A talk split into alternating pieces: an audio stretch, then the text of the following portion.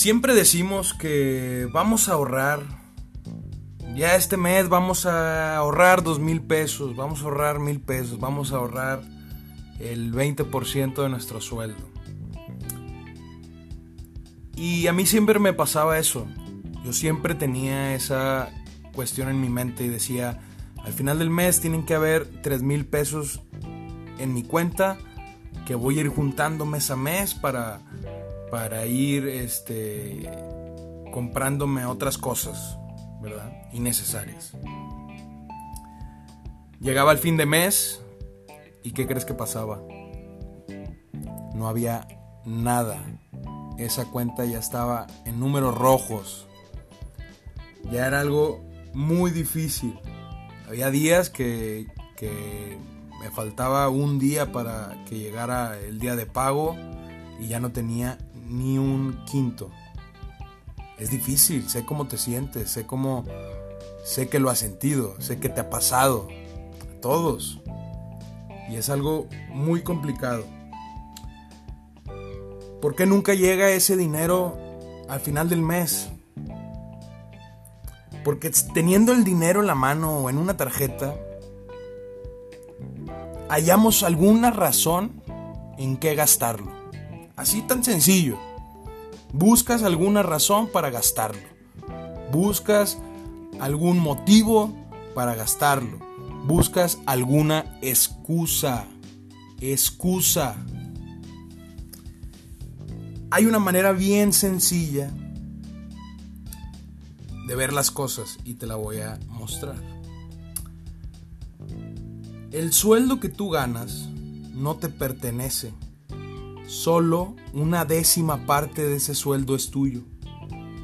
Ya que los demás, lo demás de ese sueldo, lo usas pues para comprar comida, para pagar un techo, para pagar un transporte, para pagar la escuela, para comprarte cosas, para salir a divertirte.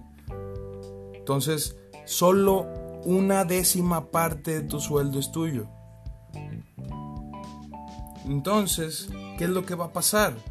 Si tú te pagas primero, si tú eres el primero que recibe ese 10% del sueldo antes que lo reciba alguna compañía telefónica, antes que lo reciba la compañía del internet, antes que lo reciba la compañía del, del video por streaming, antes que lo, que lo reciba Spotify, antes de todo eso, antes de que tú pagues todas tus deudas, ¿por qué no te pagas primero a ti mismo? Por eso no tenemos dinero al final de la quincena o al final del mes. Es bien sencillo, señores. ¿Qué es lo que vas a hacer? El día de pago vas a reservar en una cuenta aparte. ¿Sí? Ese dinero lo vas a juntar en algo que no puedas tocarlo por cierto tiempo. El 10%, no ocupas más. Vamos a empezar con el 10%. Es algo sencillo.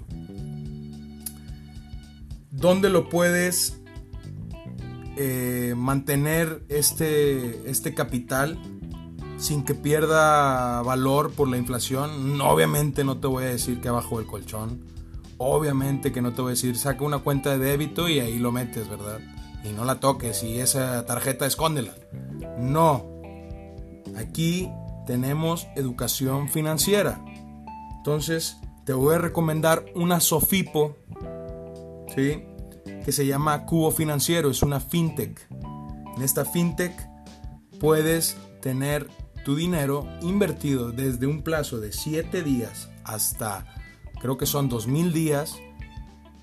Sí, pero por lo regular yo te recomendaría que máximo sería un año y una tasa anual fija a los 7 días de 5.6%, al año el 10.3%. Cada una de estas tasas le restamos la inflación, que es aproximadamente 4.04 al día de hoy. Y tenemos un, una tasa del 1.77% para 7 días. y del 6.24 a partir de un año. Fíjate la diferencia que podría lograr el que el 10% lo vayas acumulando en una Sofipo. Muy segura, yo tengo inversión en esta Sofipo, por eso te la estoy recomendando. Este, yo puse plazos de 6 meses y la verdad he tenido ya varios este, pagos de intereses y la verdad que todo ha estado de maravilla. Te voy a hacer una pregunta. ¿Tú te pagas primero a ti mismo? Esa es la tarea del día de hoy. Págate primero a ti. Vas a ver que las cosas van a empezar a cambiar. Cuéntame cómo lo haces. Cuéntame tus dudas a través de mi Instagram barragán.educación.financiera. Y te voy a dejar con una frase que dijo Jim Rohn. Lo que es fácil de hacer, también es fácil de no hacer. Entonces, bien enfocados. Hasta mañana.